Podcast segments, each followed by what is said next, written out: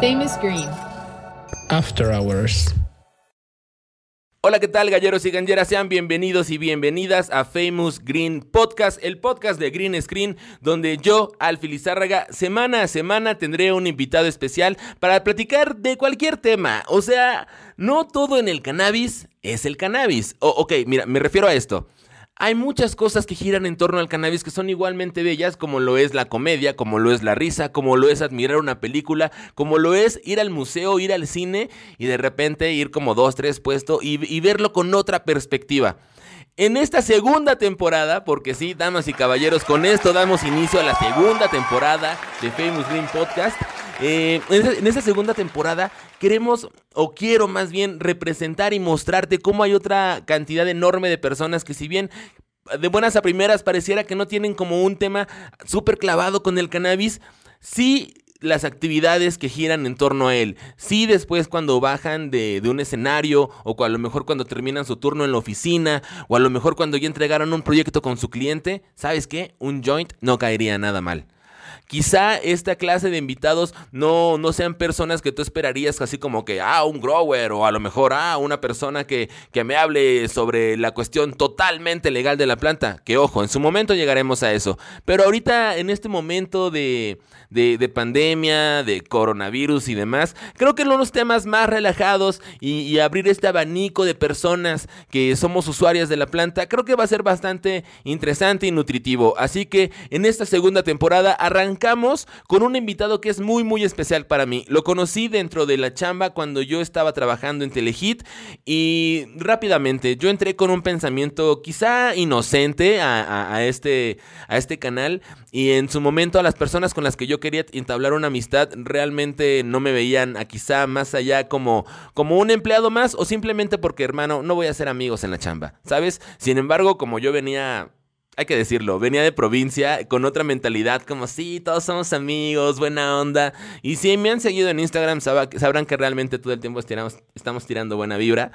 Pero en el trabajo es una cuestión completamente diferente. Habiendo dicho esto, pues encontré en el invitado que les voy a presentar ahorita una persona que creo que tiene esa misma nobleza, una persona que, te brinda su amistad de una manera bastante eh, amable, sin, sin, sin, buscarle mucho. Y más allá de eso, es una persona perfectamente preparada en cuanto a guionismo, escritura, actuación, comedia. Damas y caballeros, hoy tenemos de invitado a Pablo L. Morán, comediante, pero Su trabajo lo pueden ver tanto en Comedy Central, si bien también en otras producciones él no ha aparecido de frente, sí está detrás de las cámaras echándole lápiz y echándole pensamiento para tratar de sacarte una risa, lo cual es algo bastante bello y bastante hermoso en este mundo que cada vez está más de la chingada. Sin embargo, Personas como Pablo y temas como la cannabis son dos cosas que me hacen muy feliz y esta ocasión lo quería compartir contigo. Y no nada más lo quería, sino que lo sigo queriendo. Así que vamos con la entrevista que esta ocasión le hicimos a Pablo L. Morán. Si te gusta el contenido que estás viendo y te gustaría que habláramos de más temas, por favor déjamelo saber y ponlo en la caja de comentarios. También suscríbete y activa la campanita para que te lleguen esas notificaciones cada vez que subamos algún nuevo material. Por lo pronto, te dejo con la entrevista con Pablo L. Morán aquí en Famous Green Podcast, el podcast de Green Screen. Y disfrútalo. Prendete un joint.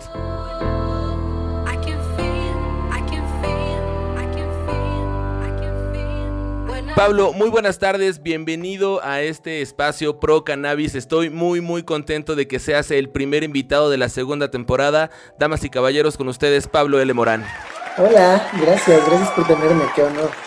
El, honor es todo mío, principalmente porque sí te considero un referente de muchas cosas en cuanto a comedia, en cuanto a activismo, en cuanto a amistad, en cuanto a generador de contenido. Eres una persona a la cual yo siempre veo creando como, como algunas cosas, ya sea contenido en tus historias, haciéndolas más dinámicas, preparando preguntas y compartiendo las series que ves, hasta justamente eso, ya tener tu propio podcast en, en donde recomiendas series. Sin embargo, antes de tocar todo ese abanico, quiero que nos hables de ti, Pablo. ¿De dónde surge tanta creatividad? Eh, híjole, no sé, yo eh, creo que la creatividad es algo que todos tenemos y desarrollamos de maneras diferentes. Entonces, yo eh, honestamente, siendo brutalmente honesto, siento que siempre he estado como eh, muy inherente en mí, como que siempre he tenido esta necesidad de ser creativo. Sí. Y, y ya, no es como un tema del que sepa mucho, pero como que yo, no sé, naturalmente siempre lo, lo, lo he sido o he intentado serlo. Sí. En, eh, hay, dif- hay diferentes cosas que me gustaría tocar contigo. De entrada nos conocimos de una manera peculiar, nos conocimos en el trabajo, pero yo desde antes yo ya sabía de ti, Eh, ya sabía de lo que estabas haciendo, eh, porque llegas a ocupar junto con otra serie de comediantes una escena que para mí es muy importante porque al igual que la cannabis, la comedia es abierta para todos. Y en un país donde la comedia siempre ha sido eh, más como en la cuestión mucho más hetero o en unas cuestiones como de yo soy Sí. superior a ti, tú manejas una Sí. comedia más inteligente en la cual Gracias. tienes como esos, esos detalles, esos acentos que, que de repente escapan a muchas personas que te, que te ven como, como de primera instancia. Entonces creo que las personas que conocen también como el background que tienes es más fácil que puedan conectar contigo. ¿Qué tan difícil es hoy ser un comediante en la escena LGBT? Y, y a- y aventarle a todos.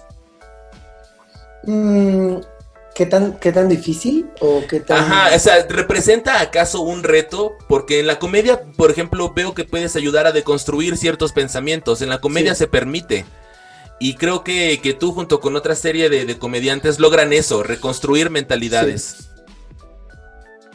Pues yo creo que sí, eh, definitivamente, definitivamente es un reto. Creo que ahorita es un reto em, hacer comedia eh, porque estamos entendiendo muchas cosas, ¿no? O sea, nos están empezando a caer algunos 20 y, y- y creo que como sociedad estamos deconstruyéndonos, pero no solamente hablando del género, ¿no? O de la sexualidad, nos estamos deconstruyendo en muchas maneras. Entonces, este estamos en un momento en el que creo que estamos aprendiendo muchas cosas y entendiendo muchas cosas. Entonces, como comediante, es un desafío decidir eh, de pronto eh, qué subir al escenario y qué no, ¿no? Este, apegándose a su, a su ética o a, o si quiere hacer reír o, o demás. Eh, pero bueno, aparte, pues este, ser un comediante LGBT, eh, pues creo que es, es similar a ser cualquier otro comediante, nada más que pues sí, a veces este, eh, creo que depende mucho de lo que cada comediante hable. O sea, yo, por ejemplo, que hablo mucho como sobre la heteronorma o la masculinidad frágil, este, como que de pronto sí hay mucha gente que se enoja, ¿no? Como que ahora es al revés un poco, como que hay muchos hombres heterosexuales que, que se enojan mucho, ¿no? Es como, te estás burlando de mí, y es como, no, no me estoy burlando de ti, me estoy burlando de un tipo de personas, si tú te pusiste ese saco, pues yo no hice como, o sea, yo no hice eso, ¿no? Pero mm, es un reto porque, bueno, yo tengo este reto, pero seguramente eh, un comediante con sobrepeso tendrá sus propios retos y este mm, demás, ¿no? O sea, un comediante con discapacidad tiene sus otros retos que son también como muy diferentes. O sea, sí. En ese que es sentido, como muy personal. Just- justo, justo tocaste, creo Ah. que uno, uno de los puntos que es de los que más me agrada de, de lo, de lo que haces. Eh, la cuestión de la heteronorma. A mí de alguna manera me da de repente la percepción de que en el mundo del cannabis de repente también puede ser así. Así como en su momento la cerveza ocupó un lugar como de, ah, macho, cerveza. El cigarro ocupó un lugar como, ah, macho, cigarrillos Claro. Como que de repente llegó un punto, o, o creo que crecimos en una generación en el que ver como a raperos duros y malos, o a ver como a cierto Claro. tipo de personas, te encasillan en que, ah, ese güey fuma mota y roba y esto y lo otro. Así como seguramente Por se puede pensar, ese güey es macho y es un hijo de la chingada y pobrecita de su mamá, ¿no? Seguramente ha de andar partiendo madres a personas. Hablo a- acerca de, de ser este ¿Sabes? De que de repente te encasillen en algo y, te- y cómo lograr sacar ese Claro. pensamiento tan clavado. Sí, claro, te entiendo, o sea, entiendo perfecto porque, este, por un lado, tú conoces muy bien la cultura canábica, tú, este, has establecido muchas relaciones cercanas alrededor de, o no alrededor, pero en, en ese contexto, y tú sabes que es un medio, este, pues realmente bastante pacífico, y entonces entiendo, o sea, porque justo creo que, bueno, no, no sé, no diría que la gente que está metida en la cultura canábica tal vez es un grupo vulnerado, o no sé, ¿tú qué opinas? ¿Cre- ¿Consideras que es como un grupo vulnerado? Es que es justo ahí donde también empieza a lo mejor esa, esa relación que puedo tener hacia lo que haces y hacia lo que vives, porque creo que crecimos, yo tengo 32 años, entonces crecí en, esa, en ese seno familiar en el que te decían, la marihuana es mala, la marihuana es para rateros, si fumas te vas a ir a la cárcel, entonces es lo mismo que te podrían decir de repente, oye, es que pues a mí, Juanito, ahora me gusta Miguelito y qué está pasando. Y mejor me callo porque no me vayan a juzgar. y es como de repente, a lo mejor no se compara, a lo mejor no se compara tanto, pero de alguna manera sientes esa discriminación. Sí, sí, sí, sí, sí hay cosas en común. Y mira, yo, o sea, como que soy afín a, la cultura canábica, no estoy tan metido en ella, sí. pero bueno, es algo que todos sabemos que me gusta. Este, y la verdad, eh, y por el otro lado también soy LGBT. O sea, como que sí hay discriminación hacia ambos grupos, mm, obviamente diferente, porque estamos hablando de cosas muy, muy distintas. Sí, pero sí. de, alguna manera creo que tú puedes también entender, o sea, como toda la gente que está más metida en la eh, cultura canábica pueden entender como, justo hablando ahorita que decías esto, esto de los medios, me parece muy acertado, porque es como lo que decías, prender la televisión y ver este que los personajes marihuanos, de entrada les dicen marihuanos, ¿no? Los, marihuanos roban.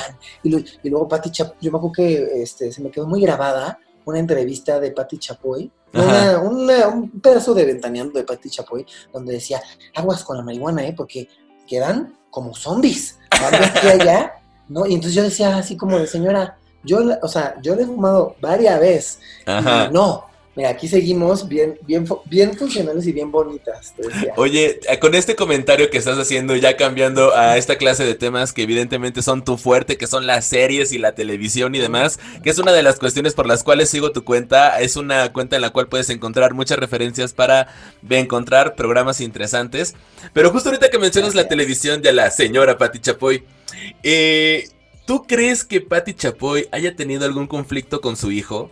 O sea, seamos honestos, es músico. El hijo de Patti Chapoy es músico, ¿no? Entonces, seguro en algún momento su hijo debe haber como probado, aunque sea al menos. ¿O será esa norma que marca la TV Azteca? ¿Qué será? No sé, o sea, tú, tú, tú crees, lo que me estás tratando de decir es que Pati Chapoy en algún momento tuvo un problema con su hijo por haber fumado alguna vez.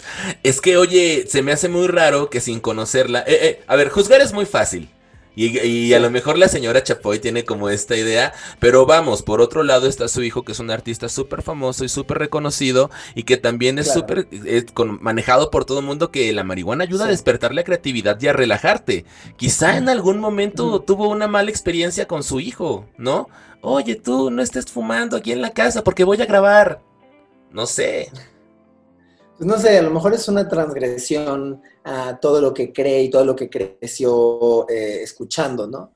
O sea, a lo mejor va, por ahí, como de que también, eh, porque, porque creo que eh, toda la cultura canábica creo que tiene un estigma que es muy generacional. Sí, exacto, exacto. O sea, yo, yo estoy seguro que, mis abuelos le dijeron a mis papás, ¿no? Todo esto de, no, no, y quedan loquitos, ¿eh? Quedan loquitos. es así como de que, ¿no? Ajá, este, y bueno, obviamente nuestros papás, no sé en tu caso, ni en el mío, por supuesto, que mis papás eh, satanizaban mucho eh, toda esta cultura. Es, es, también entonces una de las cuestiones en las que quiero hacer referencia ahorita que mencionaste a Patti Chapoy y a la cuestión de la educación con base en la generación. Creo que es justo también regresando al tema de que a partir de nosotros, de nuestra generación, eh, si es que en algún momento pretendemos tener hijos o tenemos acercamiento con una persona menor de edad, creo que tendremos la capacidad moral para también decirle, oye, pues la marihuana es esto, no es, no es, no es todo lo malo que mencionan, pero quizá tampoco sea como que todo lo bueno. A fin de cuentas, la decisión está en ti y en informarte. Que ya con esa frase, yo creo que ya te abre una educación completamente diferente para entrarle a un tema que no conoces, sea cannabis o el que sea. Hijo, niño, es niña, esto existe, así está. Investiga, investiga y infórmate. Sí, no, ¿qué, qué, sentido hace todo lo que estás diciendo? Porque sí tiene que ver como con esta cuestión de no subestimar la inteligencia de los menores, ¿no? Exacto. O sea, creo que de repente, como este, no abrir una conversación y como dar un, un, argumento que realmente no es un argumento, este, pero, pero como una creencia disfrazada de argumento, me parece muy dañino, ¿no? Como, Exacto. porque entonces lo que, o sea, siento que lo, lo que hace es que el niño que está teniendo esta conversación, este, no sé, como eh, no, no amplíe más eh, como su gama de pensamiento, ¿no? O sea, no, es- no- no está ejercitando eh, lo, lo crítico que puede ser, ¿no? O sea, no puede criticar nada porque todo es como en cajitas, como, no, así es, ¿no? Yo estoy de acuerdo contigo, o sea, yo, bueno, yo no voy a tener hijos, ya lo decidí. Tal vez yo tampoco, ¿eh? que si tuvi- Ajá, no, como que decidí que no. Eh, pero si tuvieras, llegar a tener, que no creo, este, yo siento que a mis hijos no es como que les prohibiría, no les diría como, no, no puedes hacer eso, no lo hagas. Yo le diría como, ok, aquí está esta información, ¿no?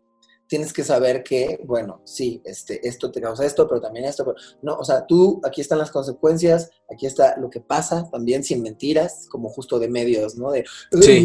o sea, como, Sí, es lo que pasa realmente, y tú decídelo y es responsabilidad tuya. O sea, Así como existe este abanico de elecciones que a lo mejor en algún momento, pues ya no digamos hijos, pero algún sobrino, cuñado, vecino, la chingada, así como existe todo este abanico de información, así es como también de hábil eres manejando otra clase de temas. Y me refiero al contenido que estás creando ahora en tu podcast Un. Gay Fuera de Serie. Por favor, háblanos de eso, porque si hay algo que celebro de esta maldita cuarentena, es que muchas personas se han activado a hacer más contenido en internet y eso está chingón. Yo me incluyo, pero ver que mis amigos lo hacen también lo aplaudo y me emociona mucho.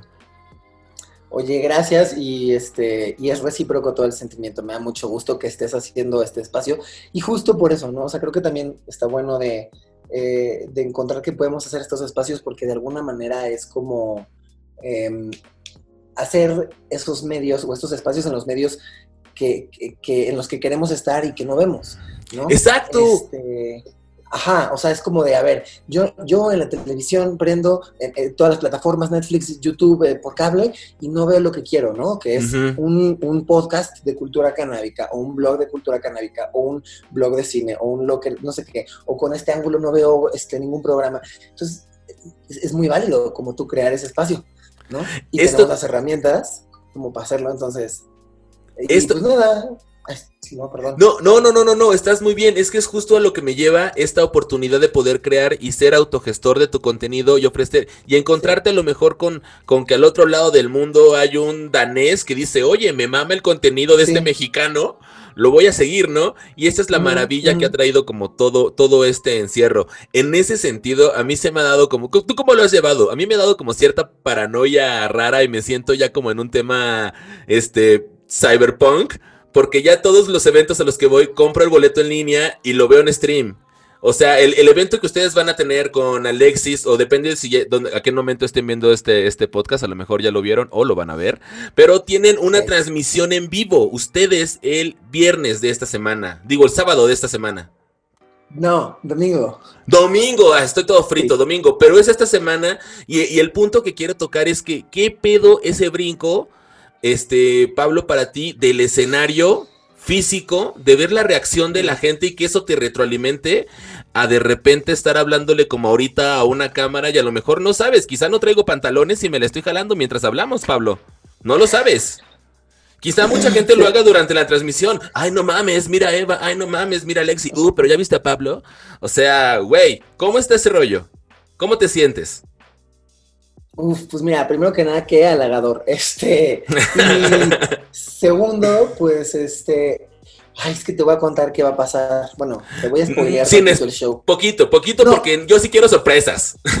No, no, no. O sea, obviamente no va a haber spoilers de contenido. O sea, el contenido, ustedes, o sea, ¿sabes? Va, ok, ok, ok. como- Safe, o sea, en la zona un poco el formato, te voy Ok. a contar.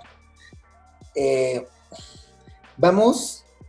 no, eh, tengo, o sea, puedo argumentar por esto. Eh, vamos a, rom- a romper la cuarentena, vamos a ir a un lugar físico los tres, que los tres hemos estado guardando este, todas las precauciones y demás. Sí. No hay que salir, pero vamos a ir a un lugar físico para poder hacer esto. Yo no he salido de mi casa para nada. ¿no? Entonces, este, creo que con las medidas sanitarias, Susana distancia, todo se puede. Ábranse perras, me gusta, ya. cae mejor. O sea, bueno, sí, no salgan, no salgan de sus casas. Es- sí, este, yo lo voy a hacer, pero, pero está mal. Pero lo haces por Este- nosotros. Es, es que mira, pues sí, porque yo creo que también hay que entender algo, perdón que te interrumpa, de la parte de los artistas. o sea, me trato de poner también un poquito en sus lugares. Ustedes, personas que estamos acostumbrados a verlos en programas de televisión, que estamos acostumbrados a verlos en escenarios, en contacto con la gente, yo sí siento que son ustedes quienes también de alguna manera lo resienten cabrón. Sí, pero aparte, o sea, la gente, algo muy importante que no mencione, no va a haber público, obviamente. O sea, no va a estar abierto el evento. O sea, sí se va a es para verlo en una transmisión, pues. Solo aclarando eso para que no piensen que vamos a abrir las puertas y que va a haber un público de 100 personas. No, no, no, eso no va a pasar. Sí. Este, o sea, vamos a transmitir y los que digitalmente compraron el boleto lo van a poder ver.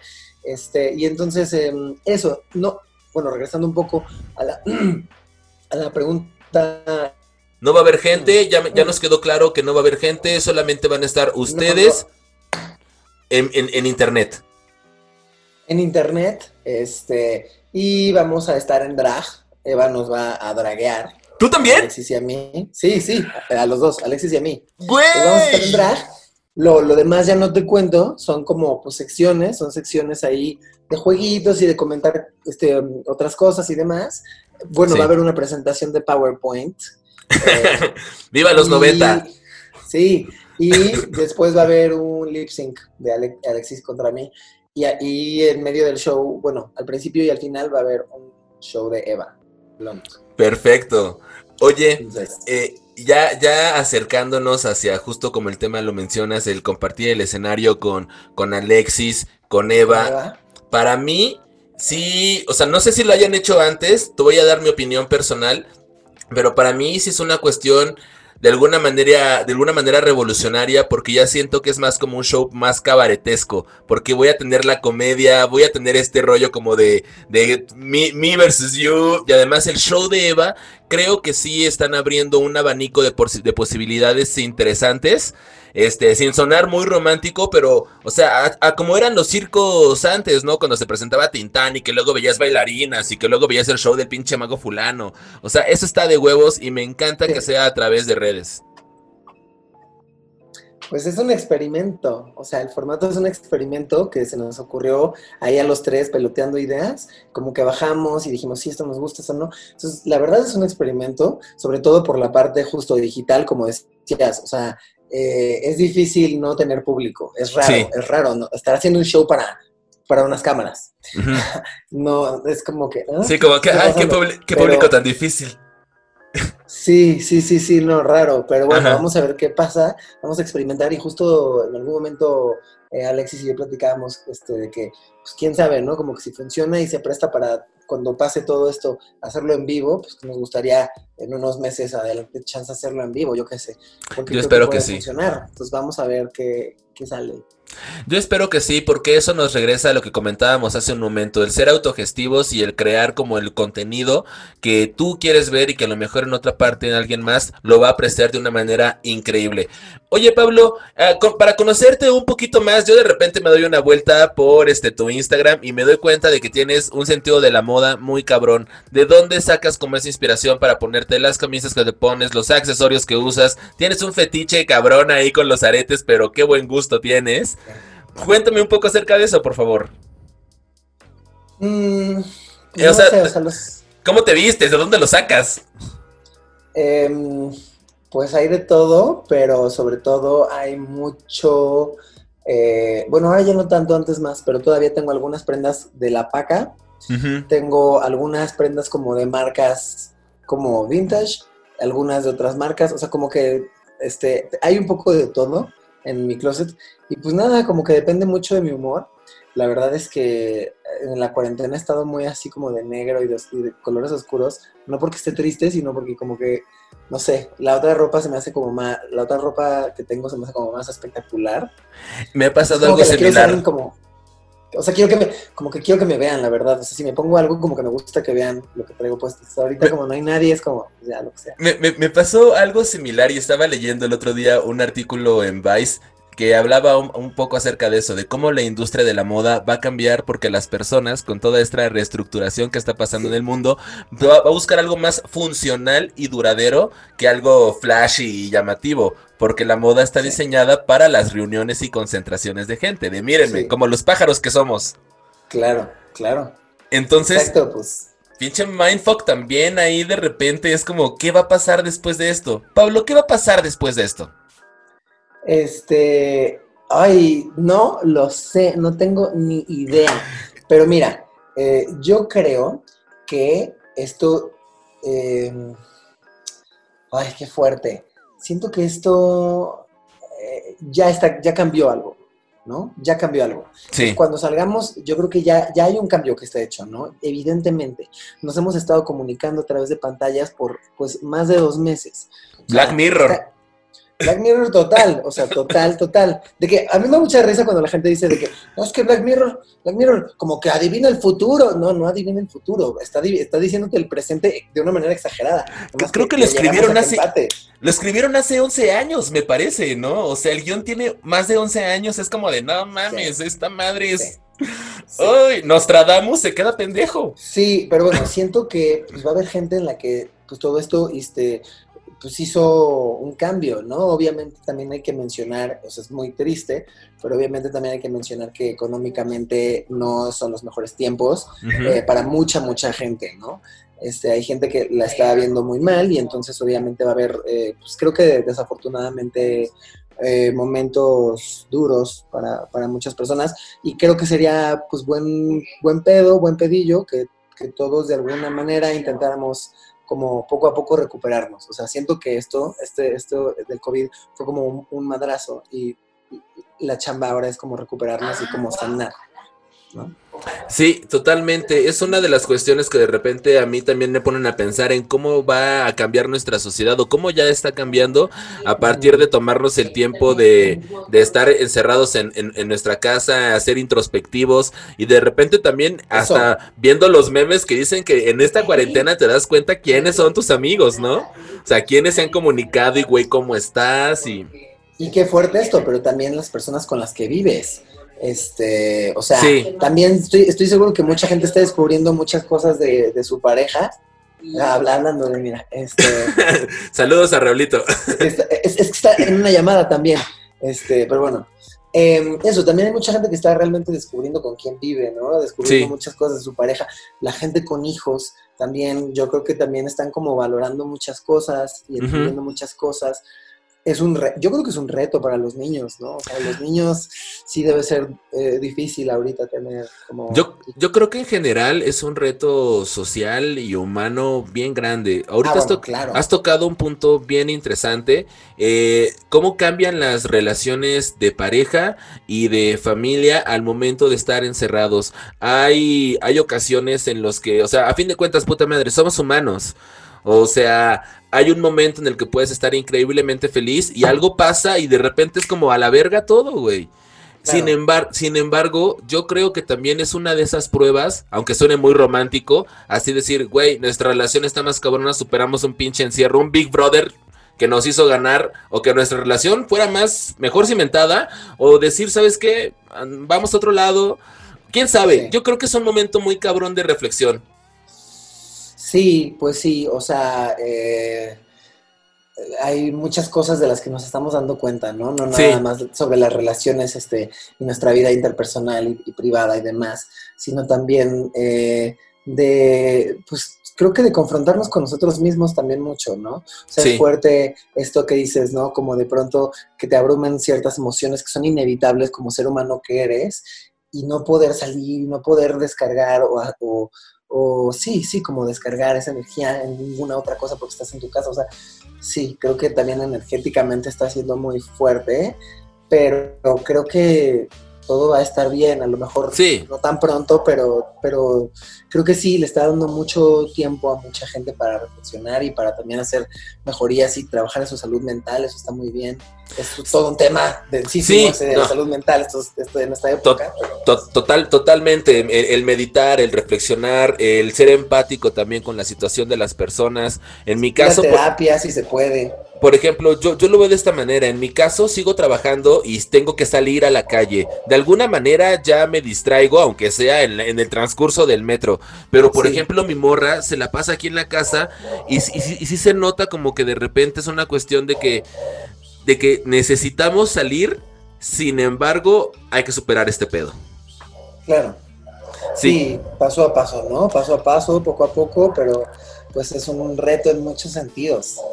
Es, muy fuerte. Justo también por eso es una de las cuestiones que me interesaba retomar la cuestión de, de, este podcast, porque creo que es un momento en que elementos, tanto el CBD o algo tan sencillo como un churrito, te pueden aliviar una tarde, te pueden aliviar un rato y, y, y despresurizar esa olla en algún momento de tu vida, ya para empezar a, acercarnos a este tema canábico y cerrar este círculo maravilloso que ha sido esta charla, ¿podrías por favor platicarme cómo fue tu acercamiento a la marihuana? Híjole, pues creo que hemos platicado ya este, en privado de esto, pero te cuento ahora en público. Por favor. Eh, siento que, como ya sabes, eh, mi familia eh, me crió un poco satanizando eh, a la marihuana, ¿no? Sí. Este, se hablaba mucho de la marihuana y se asociaba con otras drogas, ¿no? O sea, como que una cosa que se decía mucho en mi familia era que la marihuana era muy peligrosa porque te dejaba tonto y porque este, te llevaba a, a, meterte este caballo, ¿no? A inyectarte heroína. Sí. Este, entonces yo crecí, pues sí, con prejuicios y también con muchos prejuicios clasistas. Escuché, la verdad, muchos prejuicios clasistas, ¿no? De que sí, es de albañiles y cosas Es de nacos. es de nacos, es cosas muy feas. Sí. Como que, te hacen daño y que te confunden de, de, de niño y de puberto. O sea, muy raro. Entonces yo crecí con muchos prejuicios hacia la marihuana, ¿no? Y de pronto como que, este, una, una amiga me, me acercó a ella una amiga me dijo, oye, pues es que fumé, no sé qué. Y obviamente mi primera reacción fue como de, eh, pues ok, si tú quieres hacer eso, pues pues es ¿no? Pero como estoy asustado y demás. Yo te imagino claramente con la reacción de, es cocaína. Sí, sí, sí, no, yo indignado de que estuvieran ahí fumando esta planta del diablo, ¿no? Y diablo. del, del, cebú, y entonces yo le, le dije a mi amiga como, pues híjole, está raro, no sé qué. Me dijo, es que por favor confía en mí, no, o sea, no es lo que crees que es, este, te va a ayudar en, muchas cuestiones, eh, no es una cosa así que te, va a generar una adicción así súper angustiosa de ansiedad, ¿no? Entonces dije, bueno, a ver, va, voy a probar, ¿no? Y ya, y fue, fue mi adolescencia, o sea, mi adolescencia me acerqué a la marihuana porque pues tenía esta amiga, como que me la presentó y, y, nada, como que he descubierto, pues, este, en muchos años ya, como, sí, varios años, que pues la marihuana está muy estigmatizada, este, que es una cultura y una comunidad muy castigada por prejuicios este, pues, pues muy propios de otras generaciones. Em, pero sí, eso es, hablábamos el otro día justo Alexis de Ande y yo, que eh, yo, por más clichoso que suene, perdón si esto es un cliché. No, dale, dale. Yo, yo sí creo que realmente es medicinal, ¿no? O sea, es una, es, una cosa que une a la gente, que contrario a lo que dicen las telenovelas, no hace que salgas con una pistola a, este, a, matar a alguien, ¿no? O sea, este, es algo que une y, decíamos con Alexis como de, güey, o sea, este, es más nocivo para los niños y para la salud y para la sociedad estar viendo estos programas este, de, multimedios super machistas donde cosifican a las mujeres y donde tratan a las mujeres así como un objeto. ¡Que pase las meseritas! Sí, sí, sí, o sea, tratando a, seres humanos como carne, eso me parece mucho más dañino que la posibilidad de poderte fumar un toquecito o un gallo. O sea, ¿no? No pasa nada y, y este, pues nada, eso, como que ha sido todo un viaje el de, el de encontrar y, descubrir la marihuana. Damas y caballeros, galleros y galleras, tenemos enfrente de nosotros a Pablo L. Morán, escritor, comediante, actor, eh, conductor. No, no, no hablamos de tu etapa en Telehit, pero incluso conductor y demás. Qué bueno que no. Pero mira, es algo que, mira, a ver, te voy a decir algo, dale, dale. algo de esa época. Hay algo que yo agradezco mucho de la época en la que tú y yo trabajamos en Telehit.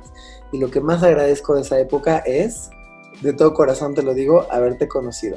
Güey, ah, Pablo, lo mismo digo, güey. Haberte conocido a ti y a Bárbara Islas, ¿no? O sea, fue como... sí. Eso, eso, es, eso es lo que me gusta como... Mira, voy a ser muy honesto. Como que no me encanta esa etapa de mi vida. Como que siento que estaba haciendo cosas que no me representaban mucho. Ajá. Pero pues ni modo, ya se hizo. Mira, lo viviste. lo viviste. Estuviste ahí. Nadie te lo va a contar. O sea, Papi, ya estuviste ahí. Exactamente. Sí, sí, es una experiencia. Pero pues sí, fue como. no, no. Pero algo que recuerdo con mucho cariño y de lo más, de lo más chido que saqué de ahí es haberte conocido, haber con- conocido amigos como tú, como Bárbara.